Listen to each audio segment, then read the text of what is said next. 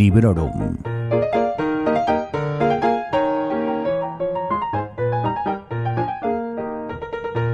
Hola a todos y a todas, soy Vanessa y os doy la bienvenida a un nuevo episodio de Librorum Podcast.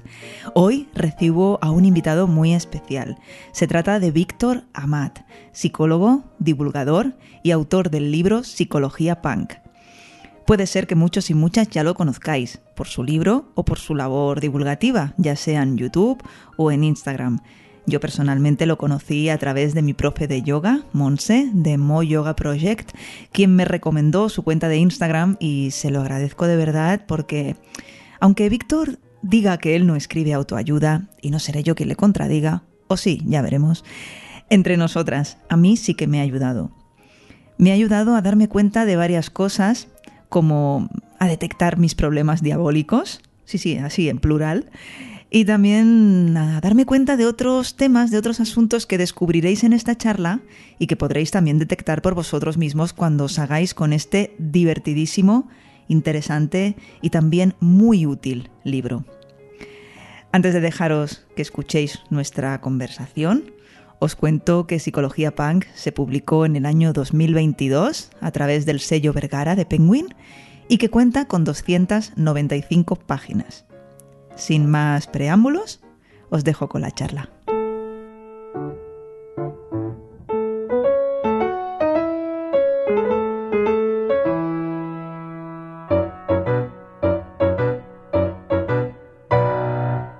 Muchísimas gracias por aceptar la, invitación, lo primero, porque el día que estábamos quedando y mirando horarios y fecha, te veo que estás en el RACU, te he visto que has ido con la Melero, y yo digo, pero ¿cómo va a venir a este podcast tan pequeño? Mira, eh, te voy a decir una cosa, para mí no hay cosas pequeñas ni cosas grandes, hay cosas que me molan y cosas que no. Quiero decir que no lo sé, no sé, igual no, no nos escuchará nadie, me da igual pero yo creo que hay que ayudar a la gente. Yo cuando he hecho cosas y, la gente me ha cuidado, me ha molado. O sea que no te preocupes, yo voy igual a un sitio que al otro. Mientras tenga tiempo y lo pueda hacer, por mí, genial. Claro, esa es otra, ¿no? Que vas fatal de tiempo seguramente porque ahora estás con, con la promo del libro precisamente. Sí, estoy con la promo por un lado del libro, he firmado ya un segundo libro, entonces también estoy planificando todo, todo eso y bueno, la, a ver, no tengo tiempo de aburrirme. Entre eso, mis pacientes, mis cursos y todo, no tengo tiempo de aburrirme. No, claro, eso, eso era lo, primero, eh, pues eso, ¿no? Decirte que, aparte de, estar con la promo de Psicología Punk, las firmas y demás, tú sigues trabajando en la Escuela Palo Bajo, ¿no? Sí, es decir, yo tengo un centro de psicoterapia que se llama eh, Centro de Terapia Breve de Barcelona, CTBREU, y, luego tengo también la escuela Palo Bajo, donde hago formación online. Pero aparte de eso, yo hago formación presencial en la universidad y en muchos sitios. Trabajo mucho en el ámbito sanitario, hago muchas formaciones en los ambulatorios, en atención primaria, en hospitales. o sea que no paro. Yo eh, solo, con, solo con una cosa me aburriría mucho. Entonces necesito hacer muchas cosas todas mal. ¿Sigues haciendo terapia con pacientes eh, uno a uno también? O sea, a mí me mola mucho eso de terapia breve porque suena fenomenal, ya que cuando tú te metes a hacer una terapia psicológica siempre te dicen, y además tú tienes el concepto de esto es una cosa a largo plazo. Jolín, y vienes tú y dices terapia breve. Sí, es decir, nosotros tenemos, eh, practicamos una escuela. Quiero decir que no es algo que me he inventado yo. La terapia breve tiene más de 50 años de antigüedad, 50 o 60 años. La idea es que los estudios dicen que la gente cambia en las seis primeras sesiones que va al psicólogo. Es decir, eh, la gente decide ir a la psicóloga o al psicólogo y los primeros, en los primeros compases de la terapia se dan muchos cambios. Y luego lo que nos dicen los estudios es que más sesiones o muchas más sesiones no garantizan mucho más cambio.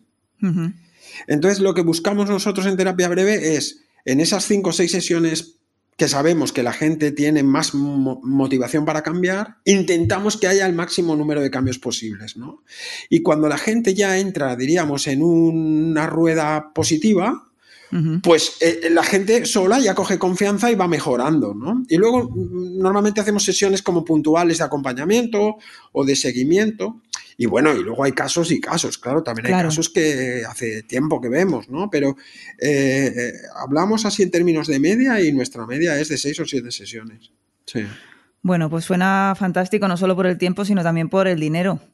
Hablemos claro, porque para un paciente que se mete, se embarca en una terapia porque la necesita, sabiendo mm. cómo está el tema de la psicología en la sanidad pública, que bueno, ya sabemos todos cómo va, pues que te digan algo así es otra barrera menos que tienes que cruzar, el tema económico. Claro, es decir, a ver, los psicólogos no somos baratos, ¿no? Bueno, hay de todos los precios, pero no somos baratos.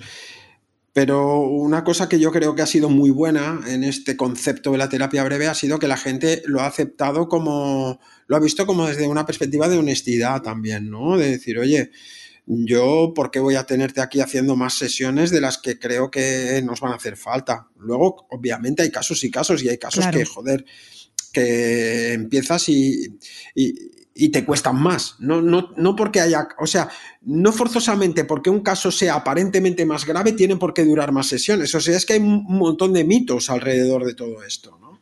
Bueno, pero esto es Librorum, es un podcast sobre libros, sobre literatura, así que vamos a hablar de tu libro, que decía que él, ¿no? He venido a hablar de mi libro como, bueno, ya me has dicho que la, que la gira de presentación va muy bien, que estás ocupado. Imagino que te hará mucha ilusión ver tu libro en las librerías. A mí personalmente estuve en diciembre en Madrid, ya ves tú qué tontería, ¿no? Y te vi ahí y yo, ¡oh! El libro de Víctor me hizo una gracia espectacular. Lo único que sí que me gustaría preguntarte, ¿no? Eh, tú dices que tu libro no es un libro de autoayuda al uso, o al menos un libro como los de autoayuda que estamos acostumbrados a ver, pero te ponen juntito ahí con esos libros de autoayuda con los que psicología punk intentan no tener demasiado en común. ¿Eso que, cómo, lo, cómo lo encajas? Bueno, eso ha sido una petición mía. Es decir, cuando, cuando publicamos el libro, la editorial me dijo dónde queríamos, a qué sección teníamos que ir. Eh, podíamos haber ido a divulgación o a ensayo, o crear una nueva para ti también. O crear una nueva para punks. y no, la cuestión es que yo les dije, no, yo quiero ir a la, quiero ir a la estantería de autoayuda porque en el fondo yo lo que quiero es vacunar a la gente contra la, autoayuda. Es decir, mi libro, tú has dicho que este es un podcast de literatura, yo, yo no me atrevo a, a, considerarme un literato, ni muchísimo menos, ¿eh? Pero pienso, mi libro al final es una obra que lo que busca es que el lector o la persona que lo lee, la lectora, se vacune en contra de la autoayuda. Eh, en el sentido de que se vacune como, oye, que no te creas todo lo que te dicen, porque a veces en la autoayuda muchas veces se vende mucho humo, eh, a veces se dicen cosas que son verdad y que funcionan, ¿eh? no, no, no voy a tirar toda la autoayuda por el suelo, pero, pero se vende muchísimo humo. Entonces yo creo que si mi libro está en la misma estantería y alguien, porque le llama la atención la portada o porque le llama la atención la cresta del, cerebro de la portada o le llama la atención el libro, pues pienso que a lo mejor es un lector que le habré robado algún vendehumos, ¿no? Ese es un poco mi objetivo. Bueno, y si yo te digo a ti ahora que a mí hay cosas en las que tu libro sí que me ha ayudado, ¿qué te parece eso? Bueno, eh, eh, mira, el libro eh, no está escrito como un manual para ayudar a las personas, está escrito, o sea, el, libro tiene varias cosas que para mí, no sé si me vas a preguntar de eso, pero para mí son muy importantes. Primero que en la literatura de autoayuda o de crecimiento personal, normalmente lo que hace el autor es estirar una idea y sobre una idea te escribe un libro.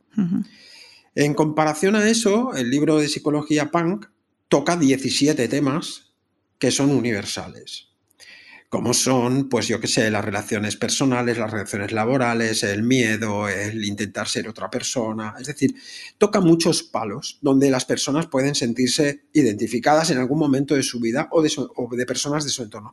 Entonces, el libro, que no te da ninguna receta o da muy pocas recetas, lo que busca el libro es que tú reflexiones en cómo tú mantienes el problema muchas veces.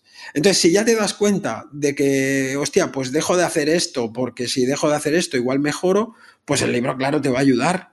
Sí, pues sí. Pues sí, es que esas, esas frases célebres, bueno, yo tengo varias marcadas, ya puse la foto, no, te la mandé a ti, pero no la puse en redes sociales de cómo tengo esto lleno de banderitas, ¿no? que tampoco voy a entrar mucho en, en el tema personal, pero sí que he marcado muchísimas frases. A mí, por ejemplo, hay una que me vuelve loca, que es la mejor manera de arreglar algo es dejar de estropearlo, que dices, muy bien, ¿cómo no se nos había ocurrido antes esto?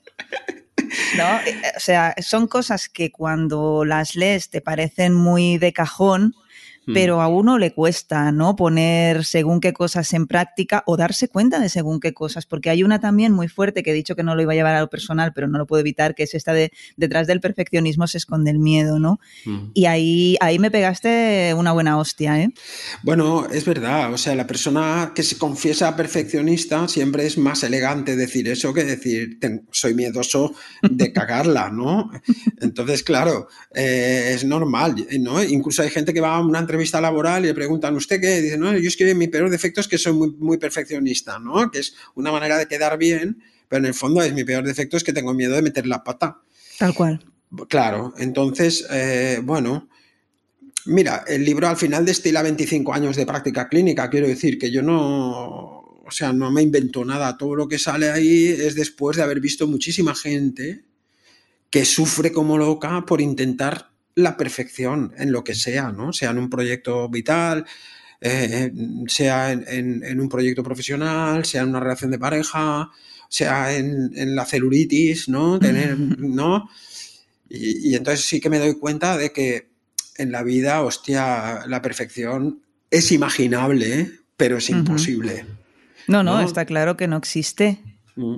Bueno, tú hablas de eso, de no querer ser quien no eres, que es muy importante y que yo creo que junto con otras cosas que comentas en el libro es un billete de entrada a la frustración, igual que esa idea de eh, yo le pido al universo y el universo me lo da, que a mí me dan ganas de darle un golpe de remo en la cara a la gente que dice eso, porque dices, por favor, ¿qué pasa? ¿Que los demás no lo pedimos suficientemente bien, por eso no nos lo da?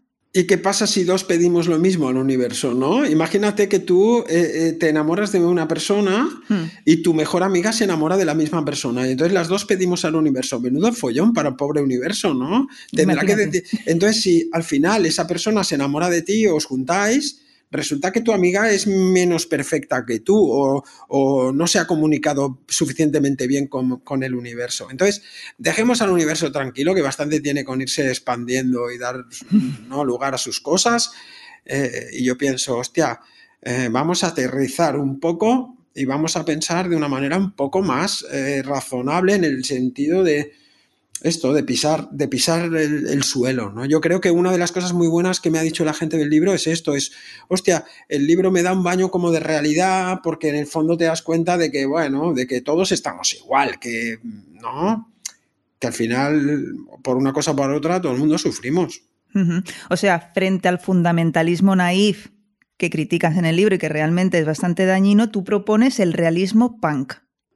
Exacto, exacto. Es decir, mira, eh, diríamos que socialmente, socialmente es muy guay el pensar en términos naif. Es decir, pensar que si tú lo deseas, pues tendrás un buen trabajo, o que si te levantas pronto por la mañana y meditas y te vas a correr y, comes aguacate, pues entonces todo te irá súper bien y tendrás, mm, ¿no? Tendrás un culo perfecto y encontrarás la, la pareja perfecta.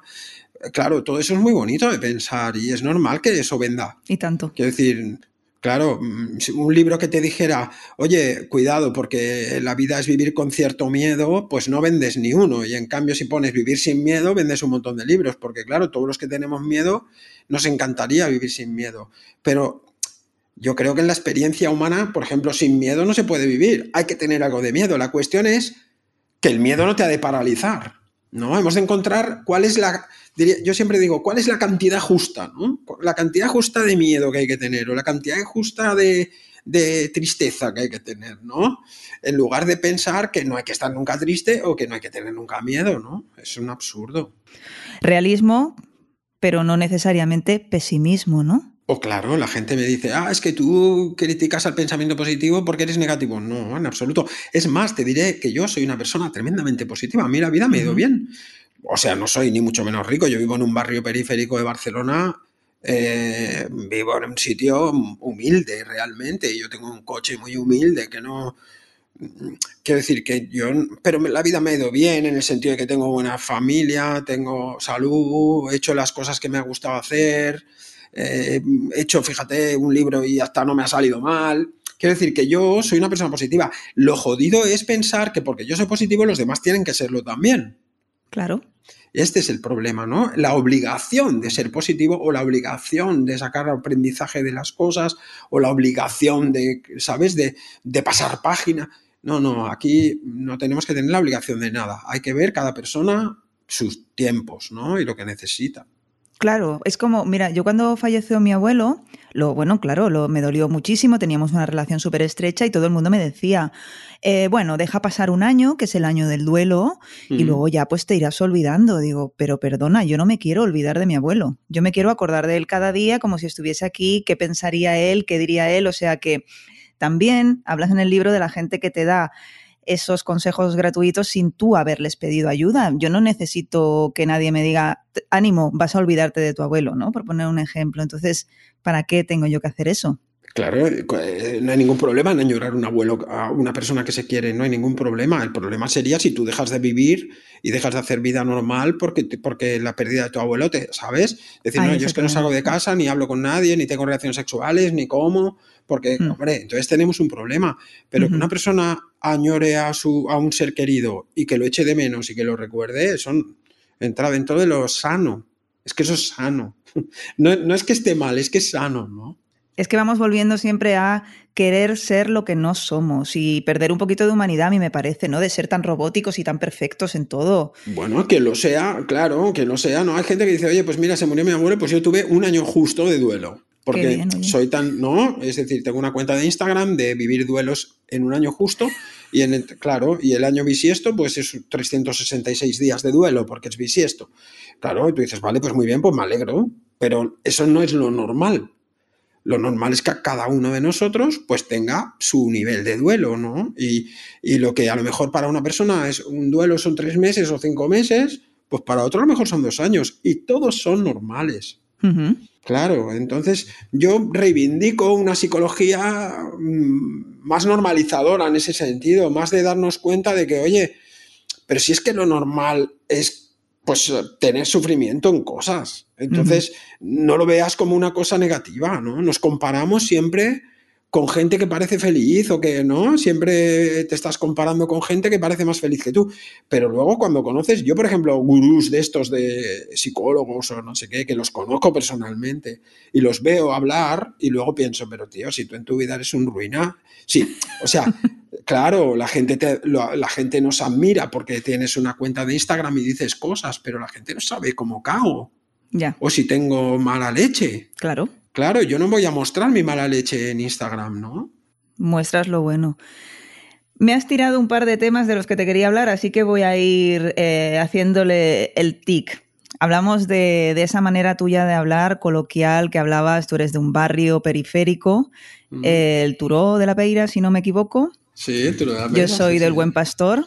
Hostia, ahí trabajaba mi padre, por ahí cerca. Así que yo cuando he leído tu libro con este lenguaje llano, con estas palabras coloquiales, que ya entraremos en el vocabulario porque lo hacemos, lo hemos hecho nuestro. Yo hablo con mi profesora de yoga, con Monse, que es quien me recomendó tu cuenta de Instagram, y usamos tus palabras, ¿no? O sea. Eh, yo lo que me transmites es Víctor puede salir del barrio, pero el barrio no puede salir de Víctor. Me encanta que me digas eso, me encanta que me digas eso, porque eh, porque sí, quiero decir que eh, lo que más me costó de escribir el libro fue no querer ser un escritor. Es decir, yo como tú, eh, bueno, quizá no tanto como tú, pero soy un lector impenitente, me encanta leer, eh, todo tipo de lectura. Desde pequeño he sido, eh, he tenido una crianza de hijo único, los libros siempre me han acompañado, eh, en mis momentos de soledad, ¿no? Los libros me han enseñado. Yo soy un autodidacta, a pesar de que yo estudié una carrera, pero, pero yo en el fondo soy un autodidacta. Y entonces, cuando me puse a escribir el libro, yo quería ser un erudito, ¿me entiendes? Y, y esto fue una gran cagada, es que justo quería escribir algo que decía, tío, no seas quien no eres, ¿no? Y al final pensé, pues no, voy a escribir el libro tal y como soy yo Y entonces lo más bonito, una de las cosas más bonitas que me dice la gente es, oye, leo el libro y es como si te escuchara a ti, ¿no? Es como, como que no es nada impostado el libro, ¿no? Y es muy reconocible mi discurso del libro con mi discurso de, de los vídeos o de la gente que me conoce personalmente, ¿no? Totalmente, es la sensación que tuve de estar leyendo tu libro y estar escuchándote de cuando te veo en tus vídeos de Instagram o en mm, YouTube. Mm. Eh, muy natural sería la palabra y a mí eso eh, considero que es de agradecer, vaya, para el lector muchísimo. Y pues se ha costado, ¿eh? Fíjate lo que te digo, ha costado. Ha costado porque eso que te digo, era como despojarse de una voluntad de querer, eh, cuando uno escribe, pues tiende a buscar tiende a buscar adjetivos, tiende a buscar ¿no? perífrasis o tiende a, buscar, yo qué sé, frases. Yo tengo, el, de cosas que he sacado, podría hacer otro libro, ¿no? De cosas alambicadas que, que, he sacado, ¿no? Porque dices, esto es muy liado, aquí te has adornado, ¿no? Aquí eh, tuve además la gran suerte de colaborar con, yo no sé si conoces a Alicia Moy. No que tiene una cuenta, tiene una cuenta en Instagram que se llama Entre Líneas Valencia. Yo te la recomiendo. Es, y ella eh, la conocí a través de las redes, la vi haciendo un reel, ¿no? Y le dije, oye, estoy escribiendo un libro, le, le, abrí por privado y le dije, estoy escribiendo un libro, ¿tú me ayudarías un poco a corregir los textos y tal? Y me dijo, hombre, claro, es mi trabajo, no sé qué. Y esta persona me ayudó mucho porque me, me, me ha enseñado, quiero decir. Eh, yo he ido puliendo mis capítulos ¿eh? y, ella me ha dado, por eso es tan importante a veces también, ¿no? La participación de una persona que es un profesional en esto. Sí. Porque ella es la que me ayudó mucho a encontrar mi verdadero estilo, ¿no? Como decir, no, tío, aquí te estás dando un arranque de, escritor, ¿no? Que no eres Murakami, tío, que eres, que eres Víctor, ¿no? Ni más ni menos. ¿eh? ¿Te gusta Murakami a ti? Bueno, tengo que confesar que soy un friki de Murakami. He leído ¿En serio? He leído todo todo lo que está publicado en español, todo. Qué fuerte. Y además son de los libros que no presto, ¿no? O sea, si alguien me pide un libro de Murakami, se lo regalo, le compro uno pero no le dejo uno. Qué bueno. Soy un friki. Buah, yo lo probé y es que no puedo con él. No puedo. un amigo también, súper fan de Murakami, lee todo lo suyo y me dijo, te lo recomiendo tal. Sí, me compré uno y no, no me gustó nada. Creo que este señor aparte tiene una fijación sexual un poco raruna con las felaciones o me lo pareció a mí. Bueno, es, yo, es verdad que, es verdad que los parágrafos y que, que, cuando cuenta relaciones sexuales es muy curioso, es muy aséptico. Claro. Eh, o sea, y entonces lo dice todo de una manera súper super aséptica, ¿no? Hmm. Como decir, le introduje mi pene en la vagina y, y luego nos besamos, ¿no? Y entonces tú, claro, tú te quedas súper sorprendida porque, claro, nosotros que somos mediterráneos, dedicaríamos 25 páginas a explicar eso, ¿no? Y generaríamos una emoción. Y él no, eh, eh, pero yo creo que para eso hay que entender, hay que entender un poco también la cultura de Japón, de cómo son ellos, que son más raros que un perro verde para nosotros. Yo como soy un enamorado de Japón, porque soy karateca y he hecho karate toda la vida y he viajado a Japón, pues claro, a mí me gusta la manera que tiene de escribirlo, pero sí es verdad que quizá de todos sus libros lo más chocante para mí han sido las descripciones de relaciones sexuales o íntimas que hace. Sí, sí, sí, o mm. sea que es muy interesante tu comentario. ¿Y qué otros autores te gustan? Porque era una de las preguntas al ser este un podcast sobre libros, pues a ver qué estás leyendo, qué, género te gusta más. yo leo un poco random, ¿eh? no tengo un estilo muy prefijado. Soy un poco machirulo, entonces soy, en este ser un poco machirulo, sí debo confesarte, por ejemplo, de que, de que me capturan mucho autores, autores masculinos, es decir por ejemplo, John Irving, eh, soy un seguidor, soy, es lo que te digo, tengo un punto de mitómano, entonces si me gusta mucho una novela de alguien, pues probablemente me compro 5, 6 o 7 hasta que me decepcione, ¿no? Eh, a veces no lo logran decepcionarme, por ejemplo, como Murakami o como... Es decir, aunque haya altibajos, no me decepciona como autor, ¿no? John Irving es otro caso que he disfrutado muchísimo. He leído mucho a Paul Auster, Philip Roth, estos autores americanos un poco, ¿no? Como muy consolidados. Eh, españoles he leído algunos, ¿no? Y españoles me han gustado muchas mujeres como Belén Gopegui o Begoña Huertas o, Almudena Grandes, eh, ¿no? Eh, eso en términos de novela, pero luego yo leo mucho ensayo, me encantan los... Eh, yo soy un poco izquierdoso, entonces leo mucho a Sisek, a ensayos, ¿no? De gente un poco... Me gusta la gente que es un poco polémica. Claro. Claro, los que generan un poco de polémica me gustan y los que lee todo el mundo intento huir. Bien, excepto con Murakami. Excepto con Murakami, sí, sí. Que cuando yo lo empecé a leer, debo decir que no lo leía casi nadie y ahora ya, pues lo lee todo el mundo, sí. A ver si le dan el Nobel, ¿no? Que parece ahí una cosa que están los fans muy locos por eso. Yo estoy un poco al margen, pero sí que me suena que siempre hay la típica broma y la típica demanda de a ver si le dan un, un Nobel a este señor. Yo creo que él no ¿Tú pasas de eso? Yo creo que él no lo necesita, ni yo tampoco. O sea, a mí, me da igual que le den el Nobel. Hombre, sería un reconocimiento, pero ya sabes que en el Nobel hay muchísimas variables, ¿no? Eh, o sea, no sé qué hace que ellos decidan que un autor eh, o una autora es el Nobel, ¿no? Hay, hay noveles que me han gustado y noveles que me han gustado menos. Yo personalmente no, no he hecho cuenta, si te digo la verdad. Por eso, ¿no? No me compro un libro porque sea de un Nobel, exacto. Exacto, nada, ni planetas, mm. ni cosas así, yo eso normalmente, pero bueno.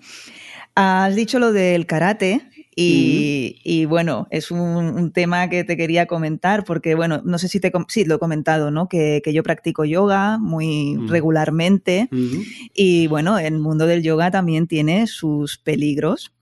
Y a mí me ha ido muy bien para desarrollar el espíritu crítico, ¿eh? porque hay cosas que te chirrían, hay mucho peligro de querer ser quien no eres, todo este tipo de cosas que en tu libro encuentras, si lo haces bien, entre comillas, eh, lo detectas y lo puedes evitar pues para no crearte frustraciones, ¿no?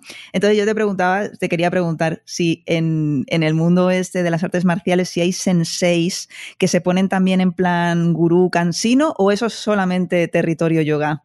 Eh, el, arquetipo, el arquetipo del mago, es decir, el terapeuta, el maestro, ¿no? Según Jung, normalmente suele, suele representar el arquetipo del mago. ¿Vale? El arquetipo del mago diríamos que es la persona que sana, ¿no? que puede sanar a los demás, que a través de sus cuidados, ¿no? de sus comunicaciones ayuda a los demás. Pero todo arquetipo tiene una sombra, ¿no? Dice Jung que todo arquetipo tiene una sombra, por lo tanto tiene una parte que puede ser perversa.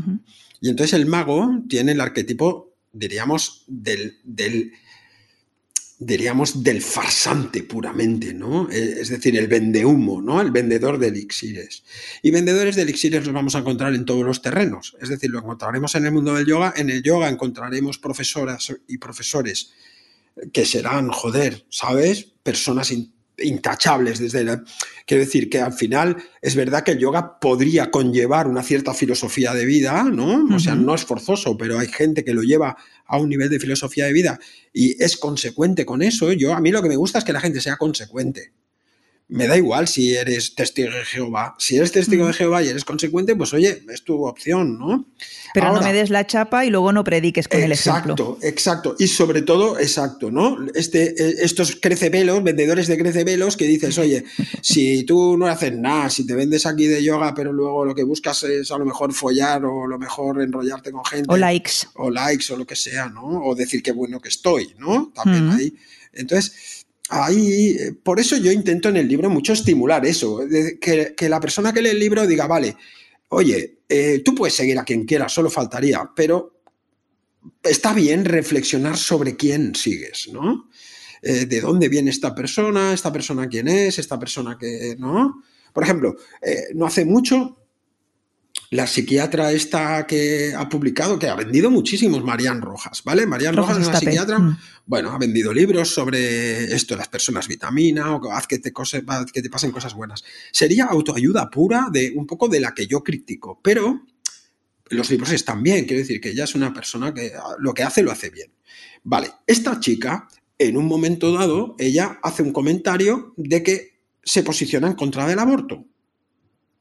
¿Vale? Entonces se posiciona en una entrevista y dice que, bueno, que el derecho a la vida, no sé qué, se posiciona eh, en contra del aborto. Vale, yo, bueno, este pensamiento estaría muy lejos del que pienso yo, pero ella tiene derecho a opinar lo que quiera, porque, ¿vale? Entonces ella lo expresa, ¿vale? Pues se lió una la gente diciéndole que si me has decepcionado, que si no sé qué. Y yo digo, pero ¿cómo puedes decepcionarte?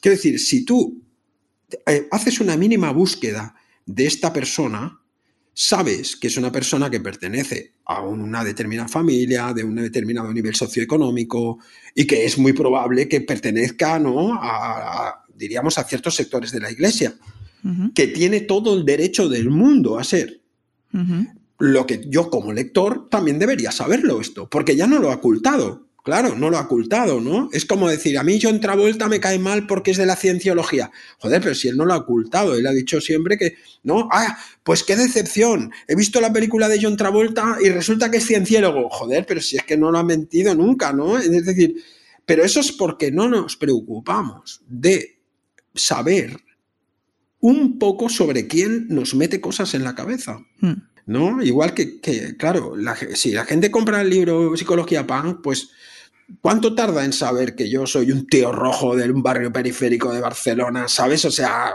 si es que no engaño a nadie, no engaño a nadie. Claro, ¿quién me va a criticar a mí por eso? Pues ¿Nadie?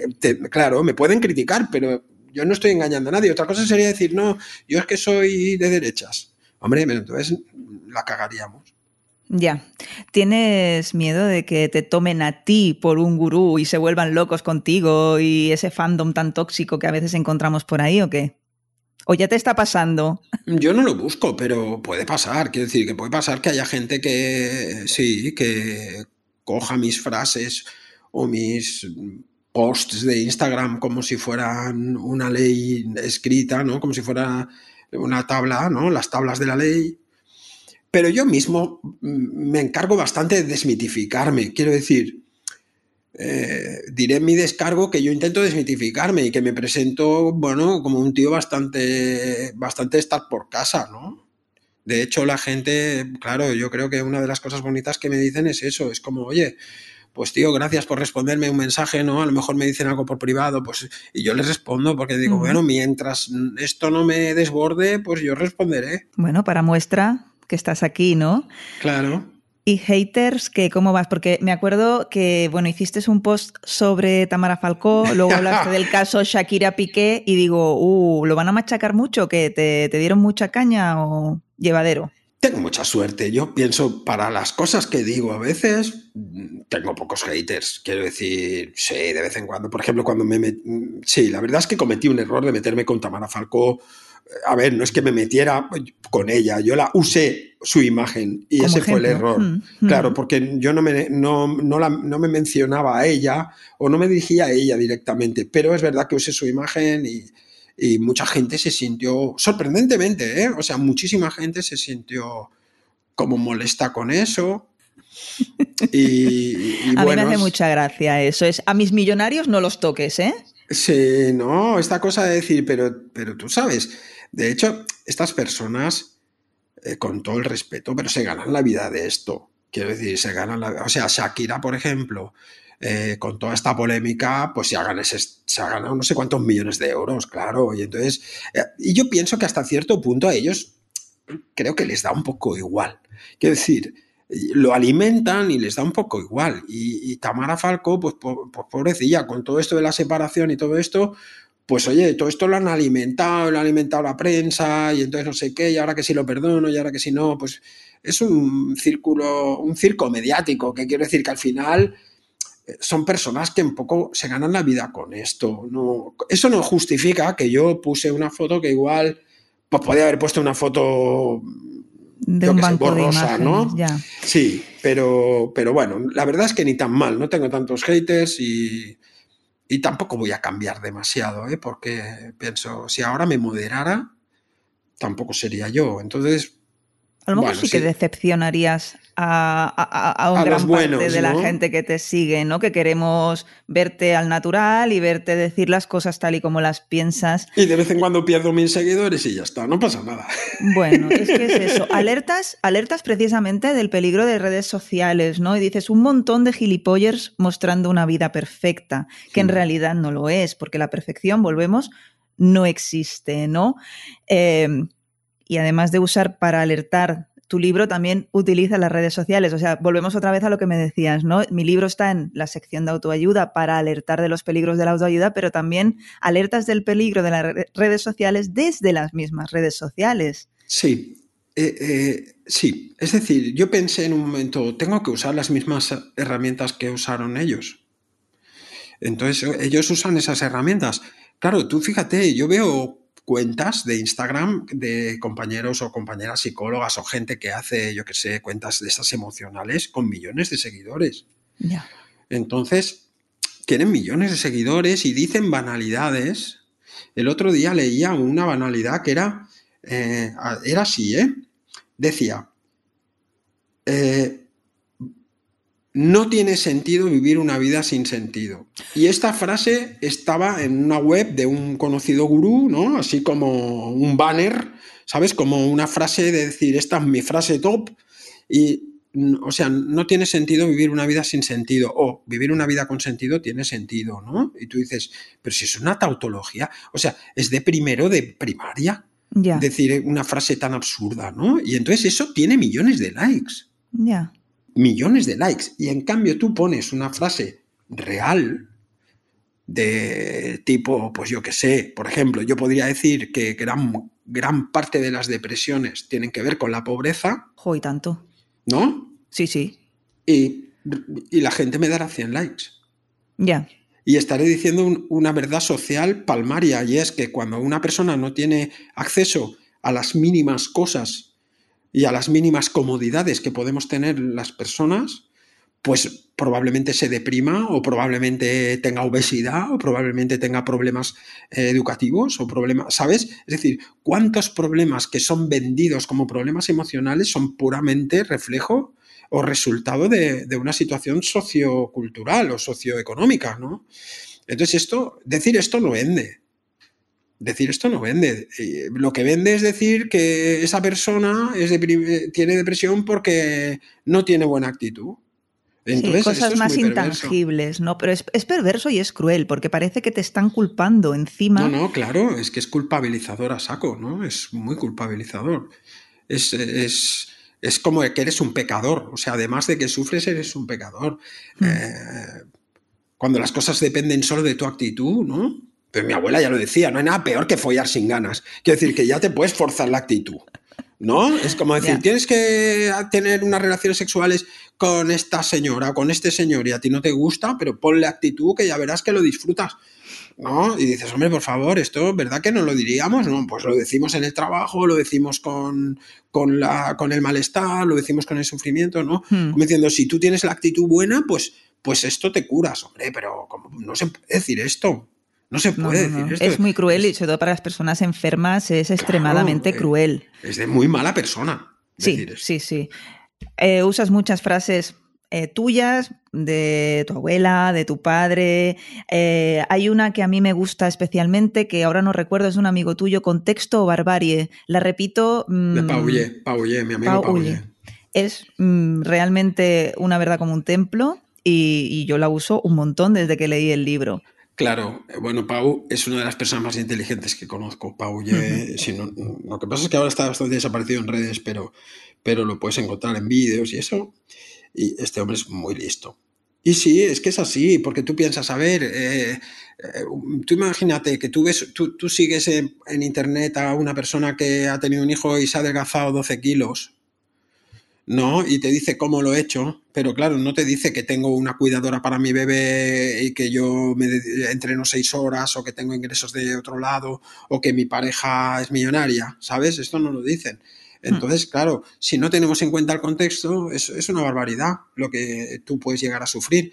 ¿no? Yo en el libro lo digo en varios capítulos, ¿no? Como este eh, reinventarse, ¿no? Pues reinventarse supone, claro, tener unos recursos humanos y creativos y de, ¿sabes? Que no todo el mundo tiene. Entonces, alentar a todo el mundo a reinventarse cuando la gente no está capacitada para hacerlo es una locura. Hmm. Nos hacen pasar por el aro de muchas frases vacías, como aquella famosa en tiempos de COVID de, de esta vamos a salir mejores. Mm, ya lo hemos visto. Yo me lo creí, yo me lo creí, pero luego, bueno, la verdad es que la fantasía me duró, me duró poco y bueno, no te quiero quitar mucho más tiempo porque tampoco es plan de ir desgranando todas y cada una de las frases y de las citas que incluyes en tu libro, porque yo lo que quiero es que la gente se anime a leerlo, pero sí que hay una, por aquello que me la había escrito aquí con mayúsculas, lo de lo normal es no ser normal, que esta también me encantó. Y además, ¿qué coño quieres ser normal? Yo no. No, párate a pensar. O sea, tú, tú vas a un sitio, tú vas a tu clase de yoga y allí hay personas que van y que probablemente mm, comparten contigo esa sesión de yoga pues desde hace años a lo mejor. Y tú vas, haces tu yoga con tu profe. Pero en el fondo, íntimamente, íntimamente, ¿eh? sin pasar por delante de nadie, pero íntimamente, ¿tú quieres ser una más del montón?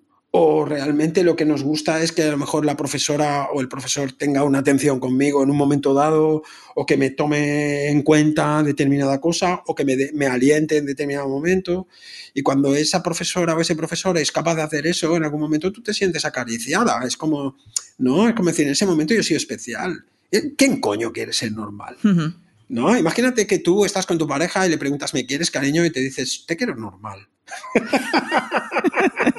Te quiero normal, menuda mierda. No, no, no mola, no mola nada. Oye, una cosa que sí que te quería, antes de irnos, que se me ha quedado en el tintero y me interesa mucho. ¿Siempre has compaginado tu carrera como boxeador con lo de ser psicólogo? ¿Qué vino antes, el huevo la gallina? ¿Cómo surgió el tema? No, yo fui boxeador, o sea, yo fui, yo tenía un gimnasio de artes marciales y de kickboxing y todo esto, es decir, yo me ganaba la vida de eso. Ajá mi padre tuvo un gran sufrimiento porque yo no estudié, era muy mal estudiante. Cuando, cuando por causa de una lesión tuve que dejar de practicar el deporte que hacía, entonces mm, me desanimé mucho, me desanimé mucho porque no sabía qué iba a hacer, es decir, no tenía estudios, yo solo había hecho eso toda la vida y, mi, gimnasio, mi negocio que tenía, unas pequeñas instalaciones, eh, dependían de mí. Quiero decir que ni siquiera podía vender o traspasar un negocio que de alguna manera estaba, estaba como basado en, mí, en Víctor. Entonces me deprimo, me deprimo bastante y como resultado de eso, pues eh, decido vender todo lo que tenía y, y entonces a través de una amiga me dice, hombre, ¿y por qué no te sacas el acceso a la universidad a mayores de tal? Y, como has vendido, yo había vendido el negociete, y entonces tenía cuatro duros, no mucho, pero tenía cuatro duros. Y entonces me, dice, ah, pues a ti, pues estudia algo, coño, no sé qué. Y entonces, como yo había hecho hipnosis, había estudiado hipnosis para poderme entrenar, para poder pelear, para poder, bueno, yo fui campeón de Europa y entonces me entrenaba, el entrenamiento mental lo hacía con hipnosis y autohipnosis.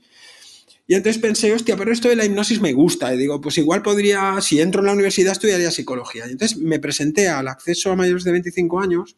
Por eso te decía antes que en el fondo soy un autodidacta, porque me presenté, o sea, me dijeron, es el jueves, y me presenté el jueves y aprobé. Ostras, muy bien. Cuando yo, en realidad, ya te digo, hacía años que no había estudiado y además era muy mal estudiante, pero como era un gran lector, y entonces había leído muchísimas cosas. Tenías cultura general. Claro, y entré, cosa que animo a la gente que quiera, ¿no? O sea, la gente que diga, pues yo ya soy mayor, yo te diría, bueno, siempre se puede estudiar, siempre se puede acceder, ¿no? Yo, yo entré, estudié la carrera de psicología, entré con 34 años y salí con 38.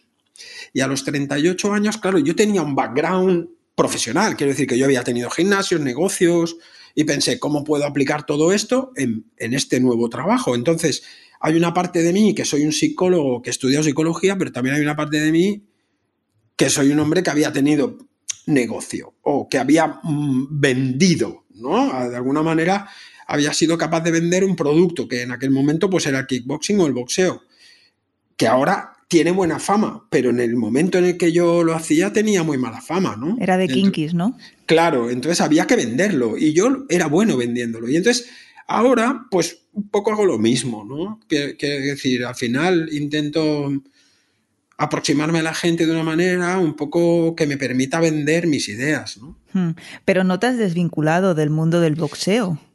Bueno, mucho más de lo que me gustaría. He visto por ahí alguna story de, gente que te da las gracias o no sé, pensaba que seguías entrenando a gente, no sé por qué. No, no, no, eh, no. Es decir, lo, he, dejado, no tengo tiempo para eso, no tengo claro, tantas no puedo dedicarle, claro. Pero sí, porque por ejemplo tengo pues amigos que a lo mejor aún compiten y entonces me dicen, oye, que me voy a, por ejemplo, pasó hace un año, unos meses, alguien que me dijo, oye, que me retiro y quiero que estés tú, y entonces no sé qué, y ese día estuve yo con él en el rincón, y fue muy bonito porque me dio un reconocimiento, ¿no? De, hostia, pues él ha sido mi entrenador y me... O sea que estos ah. episodios ahora ya son de viejo, de abuelo cebolleta, donde la gente me da un poco de reconocimiento, ¿no? Bueno, está muy bonito. Mm. Claro, es muy bonito. Son cosas que uno ha vivido y que está bien mantenerlas como, bueno, sabes que vienes de ahí, ¿no? Bueno, antes de despedirnos, ¿segundo libro has dicho? ¿O me ha parecido...? Sí, sí, acabo de firmar un segundo libro, sí que todavía no puedo decir porque está en secreto, pero muy pronto diríamos ya podremos empezar a decir algo sobre eso. El libro, eh, bueno, la intención es sacar el libro como salió este, más o menos al inicio del curso 23-24. ¿no? Muy bien. Eh, así que ya estoy inmerso en el trabajo, preparando todo eso, y le, dije a la editorial, hombre, tampoco tengo mucho más rollo, quiero decir, eh, porque me decían, no, pero aquí hay que sacar un libro cada año. Digo, no, no, no, que no tengo rollo para tanto. ¿Qué, quieres que me invente, no? Claro, digo, yo no quiero caer en la trampa de los que escriben libros de cualquier cosa.